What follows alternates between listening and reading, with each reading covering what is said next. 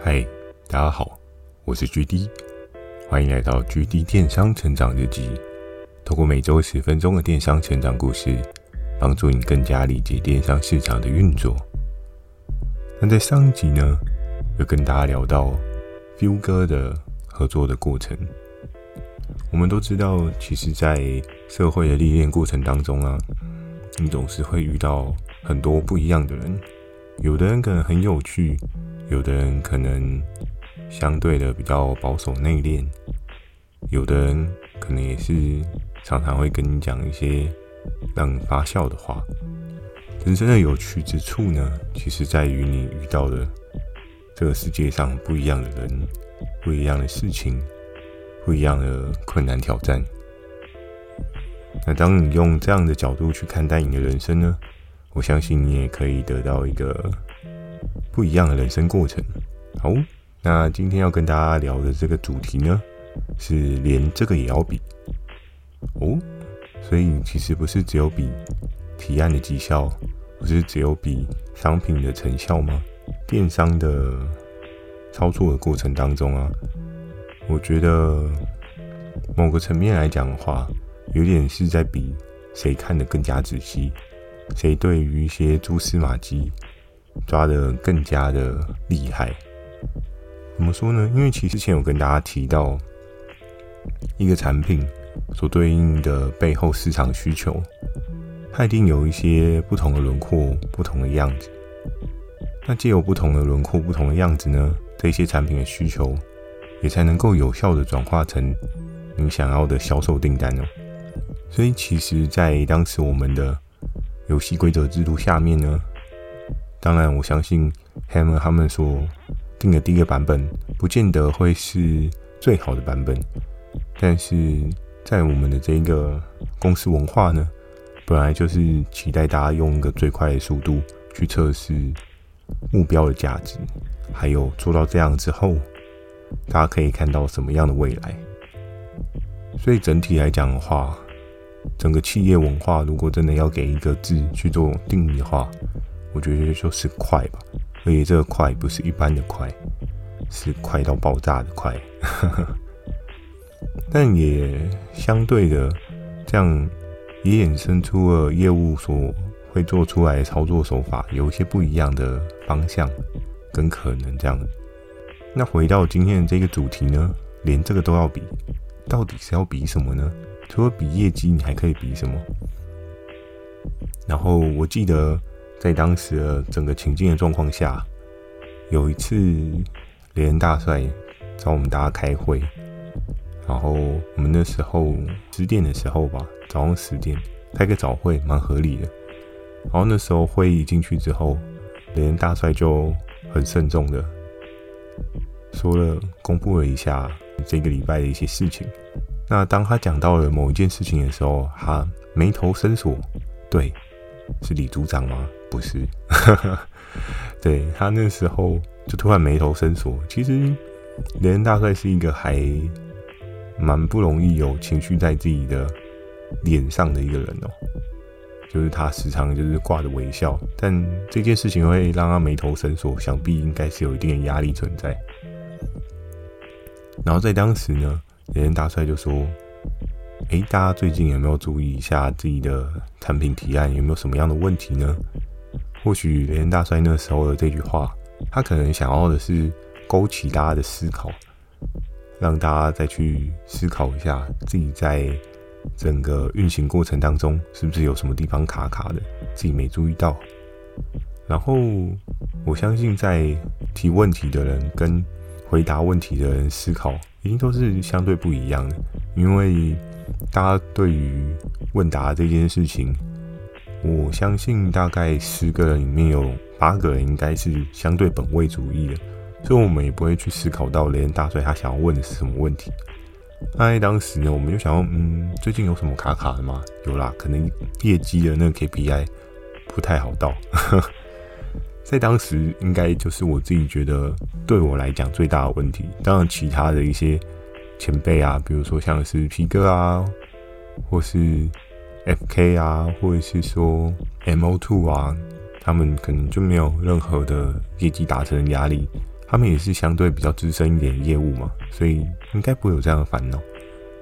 但在接下来的话题当中呢，连大帅就说：“其实我今天要跟大家聊的不是你的业绩达成的状况哦，那到底是什么东西会造成让雷恩大帅皱起了深深的眉头呢？”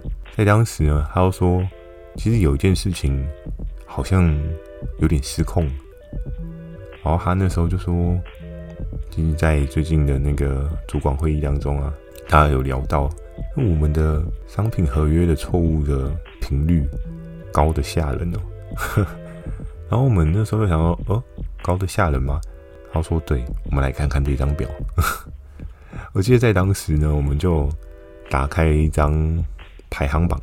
哦，这个排行榜呢，它不是显示说你今天的业绩到什么样的水位哦，它是显示的是。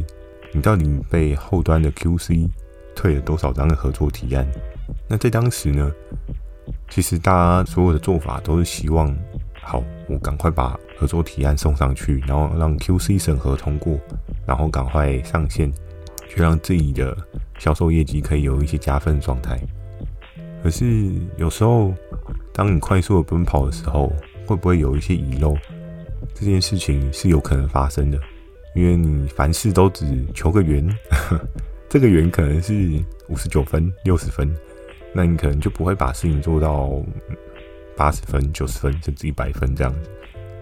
然后，所以其实，在当时呢，因为多数的人大家都希望可以有很大量的商品提案，所以大家在于细节上面的一些注意呢，跟了解呢，就会相对的比较放松一点。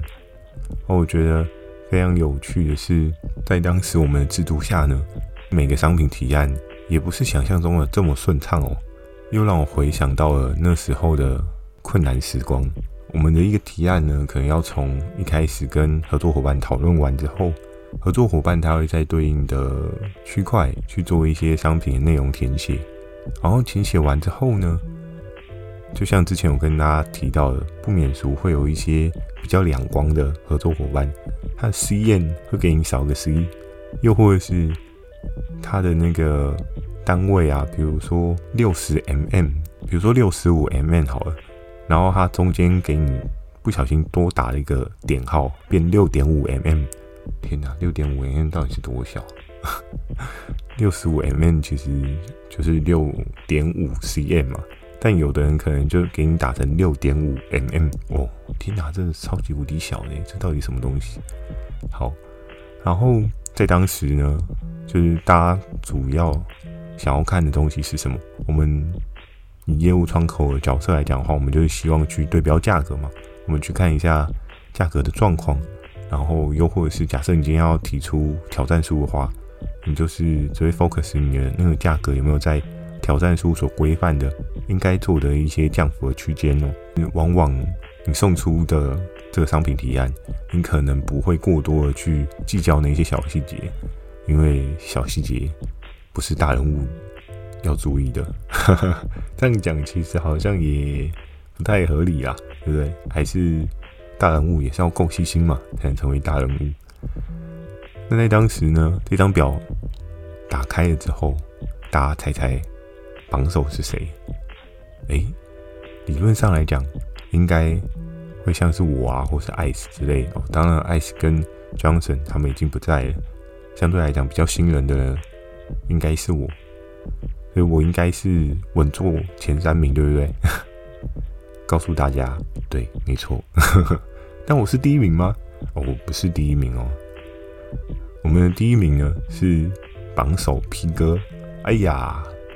怎么说呢？那时候 P 哥他的商品提案呢，应该我如果没记错，应该是两个部门里面最高的一个人吧。P 哥的提案数真的是数一数二，他是喷发式的往上走。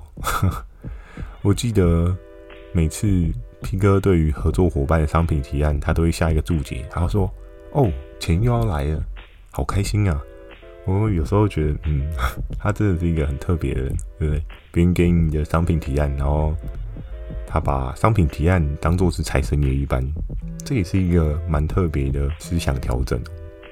当然也是没错啦，就是你要有这些提案，你才有业绩的提升，业绩提升，你也才会有多一些绩效奖金嘛。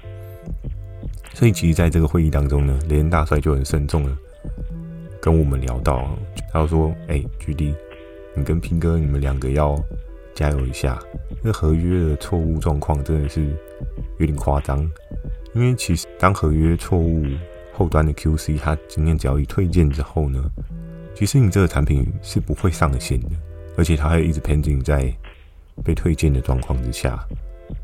那东西没有上线又被推荐，你自己有没有去审核、去检视这件事情就很重要。所以其实，在后续的优化过程当中，我自己也开始有设一些对应的模式，比如说两天啊、三天啊，我要去整个 review 过所有被推荐的合约。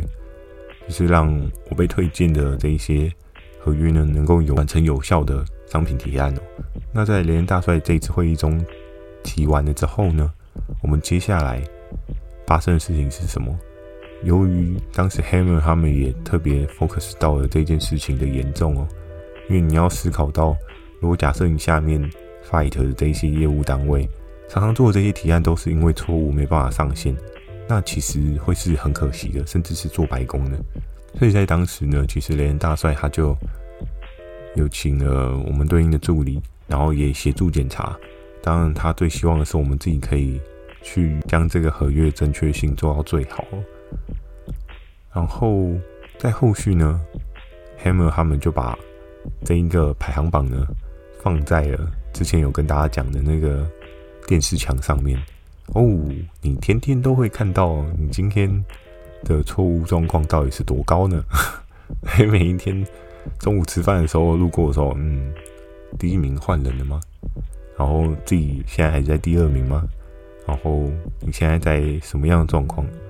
那其实，在当时呢，合约的错误状况啊，这个东西都很难说，因为像 P 哥来讲的话，他真的提的商品提案呢是蛮大量的。可是也有另外一说，就比如说像是另外一个 group 的传说跟 Tank，他们的合约错误就非常非常的低。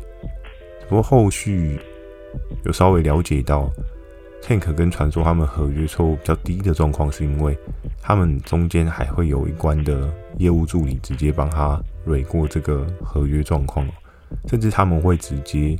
介入业务跟合作伙伴端的群组，然后去讨论这一个合约该怎么样完整的填写。所以在当时呢，因为我们这边比较像是靠自己自己好好检查的状况，那我们的那个整个错误的状况就会飙升到一个极具可怕的状态。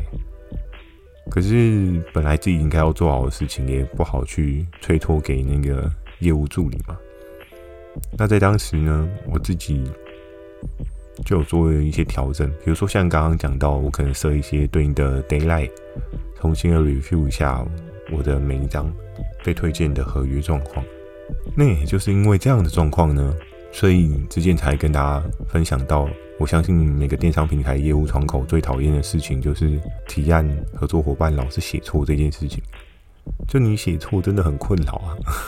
写错的话，到时候上线有任何客诉，然后可能会影响到客服那边要去跟你沟通协调，然后你可能也不愿意去承担对应的一些错误所造成的后续影响。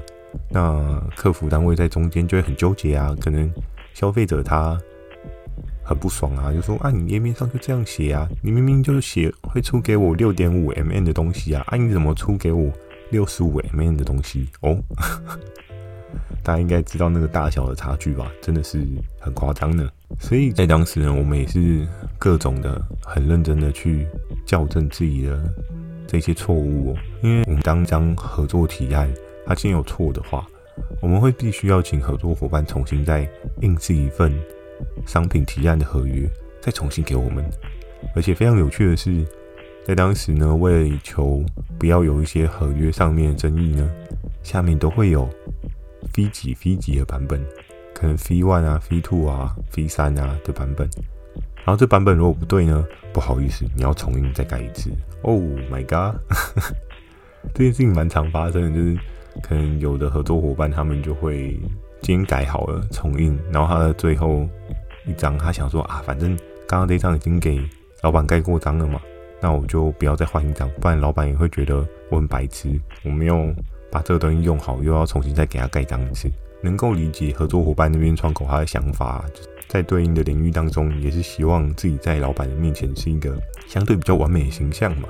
所以，在那时候呢，也常常遇到合作的窗口就说：“嗯，老板今天心情不太好，你可不可以等我明天我再送给他盖？” 这也是一个非常有趣的循环哦，就是从一开始错，然后导致盖一次。然后我记得曾经还有合作伙伴跟我讲说：“我们这一张合作提案呢。”已经提了太多次了，已经改了五次了，可以不要再这样吗？然后，但是我那时候，我们也只能跟他说啊，我们也不想啊，对不对？就没有想到会有这么多 QC 审核的东西，你们没有填写完整啊。当然，他们可能也是有一些临时的规则调整啊。确实，我们也没有被 update 到，那可能再麻烦你再帮我送盖一次。所以，你在这个过程当中啊，也会衍生出了一些。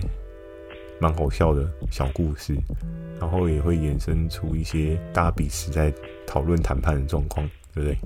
就比如说你这一张的合作提案，你就觉得它是个爆品，非常的急啊，但合作的窗口就因为老板心情不美丽啊，他不帮你盖章，你也不可能代替他盖章啊，对不对？所以就那时候，可能在这件事情上面，我们应该也烧了不少的纸张吧，因为都要把这些东西印出来。我相信在那个时候，我们印合约的纸张，有时候都可以多到每年过年，我们都要在碎纸机前面可能嘎个十几分钟才嘎得完。所以其实，在那个时候真的是很多东西都 paperwork，但没有办法，法务的团队他们觉得 paperwork 是最安全的，最没有一些法律问题的。那在电商的。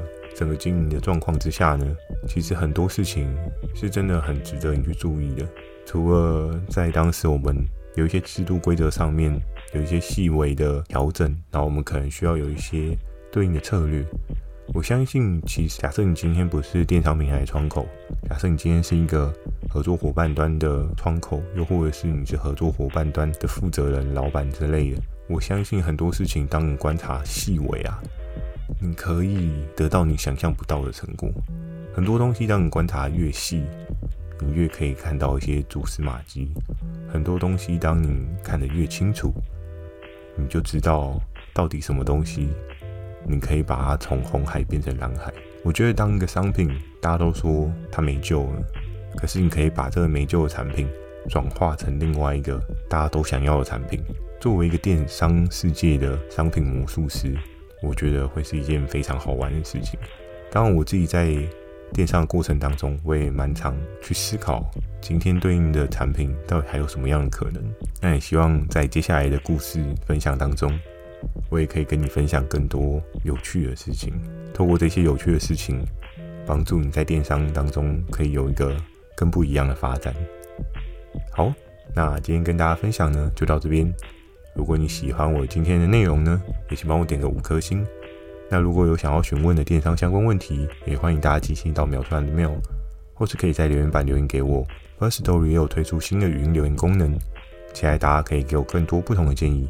我会在 Facebook 跟 IG 不定期的分享电商小知识给大家，记得锁定每周二晚上十点的 GT 电商成长日记。祝大家有个美梦，大家晚安。